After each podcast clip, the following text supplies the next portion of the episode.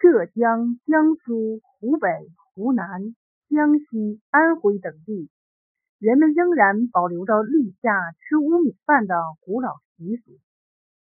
乌米饭是一种紫黑色的糯米饭，是采集野生植物乌桕树的叶子煮汤，用此汤将糯米浸泡半天，然后捞出放入木甑里蒸熟而成。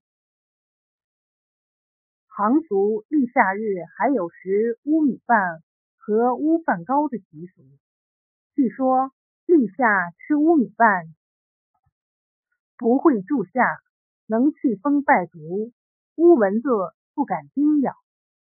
乌米饭乌黑油亮，清香可口，由糯米进入乌树叶内数小时后烧煮而成。立夏这一天，江南农村人人爱吃。据说这个风俗源于战国时期著名军事家孙膑。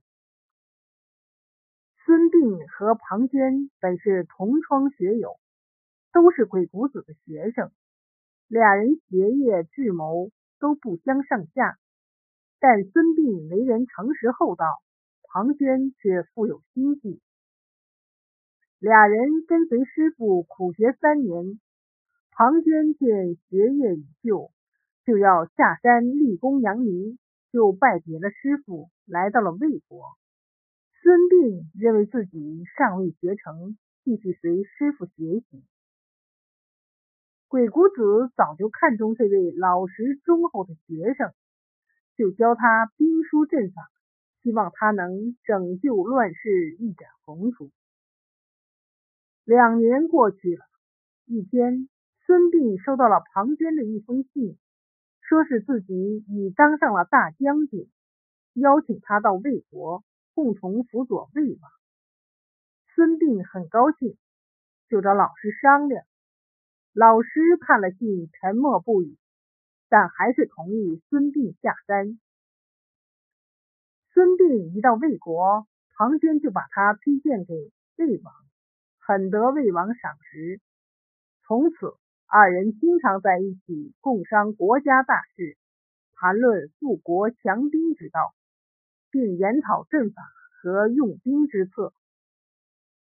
庞涓见孙膑高出自己许多，才知道先生已把兵书传授给孙膑。他想借兵书来读，孙膑只好以实相告，天上不让带下山来。庞涓闷闷不乐。突然有一天，孙膑被一群刀斧手绑架。用了一顿大刑，还被挖去了两只膝盖骨，然后抛进监狱。孙膑痛得死去活来，不禁大声的责问士卒，士卒也不答话，只说是魏王的命令。孙膑感到自己冤枉，自己没有任何过错，却不知为何受此大刑。他多么盼望庞涓能替自己说句公道话呀！庞涓果然来了，他抱住孙膑的废腿，哭的是涕泪横流。魏王怎么能干出这种事来呀？孙膑也泣不成声，请庞涓搭救。庞涓绝望的说：“若是旁人还成。”可对魏王，我能有什么办法呀？庞涓每天都到狱中来看望，还让人送来好茶好饭供孙膑食用。孙膑非常感动，心想：患难识知己，还是老同学好啊！孙膑自从两腿残废以后，万念俱灰。心想自己饱读兵书，而今却成废人，不能建功立业，活着还有什么用呢？几次想自寻短见，却被庞涓劝阻，并说愿意伺候他一辈子。孙膑听后感动得热泪盈眶。有一天，庞涓又来看孙膑，闲聊起来。庞涓说：“师弟呀，你要振作起来，可以把自己的用兵之道写下来，著书立说，传之后世，同样可以流芳百世啊！”听着庞涓语重心长的话，孙膑感到很有道理，不禁点头称是。自那天以后，孙膑起早贪黑，废寝忘食，每天写兵书不停。庞涓来的正勤了，嘘寒问暖，查看写兵书的进度，还劝他当心身体。孙膑感谢庞涓深厚的友情，心想写成后送给庞涓，以答谢他的照顾之恩。几个月过去了，兵书很快就要写成了。一天，看守孙膑的老狱卒热心的对孙膑说：“先生的兵书写成之后，我一定设法给你送回家去。”孙膑微微一笑说：“老人家不必了，兵书写成之后，我就送给庞大将军。”我们是同窗好友，交给他我就放心了。狱卒一听，惊讶的张大了嘴，半天说不出话来。孙膑惊奇的问：“你这是怎么了？”老狱卒长叹一声，悲凉的说：“先生，你太仁厚了，害你的。”正是庞将军呐，是他记恨你的才学，才设计陷害你的呀。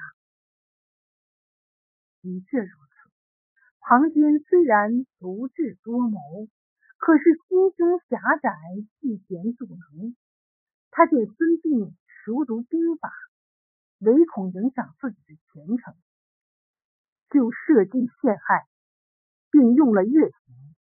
使他不能统兵上阵，并想法骗取兵书。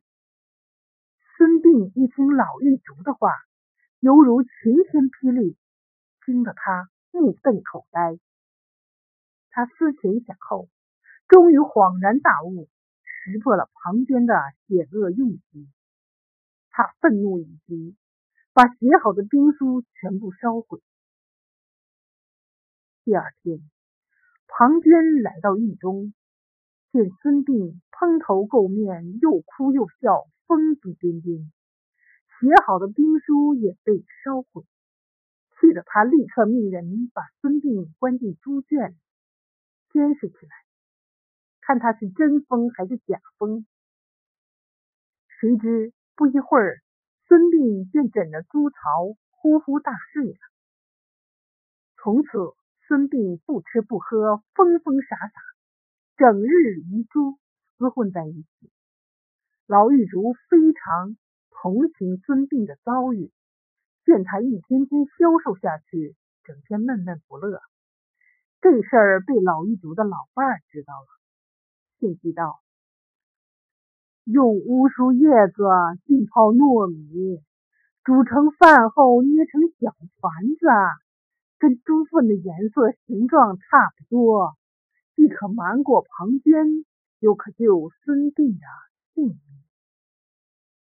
老狱卒听后大喜，忙让老伴跪坐。这天正好是立夏，老狱卒在值班时就把乌米团子塞给了孙膑。聪明的孙膑不点自明。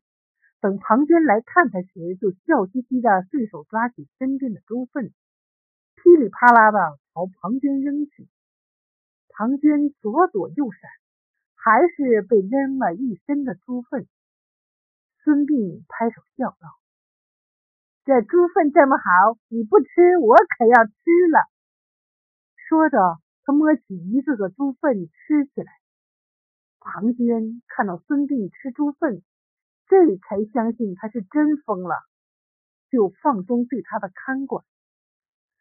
齐国早就听说孙膑的残名，田忌派人同老狱卒一起设计救出了孙膑。孙膑来到齐国，被拜为军师，坐在轮椅上指挥打仗。后来齐国和魏国交兵，在马陵道这个地方，孙膑打败魏军，射杀庞涓，终于报仇雪恨。孙膑十分感激那位老狱卒，每到立夏，他就要吃一顿乌树叶糯米团。人们钦佩孙膑的气节才华，也要在立夏时做乌米饭吃。立夏吃乌米饭的风俗就形成了。据说吃乌米饭还能祛风败毒，连蚊虫也不会咬了。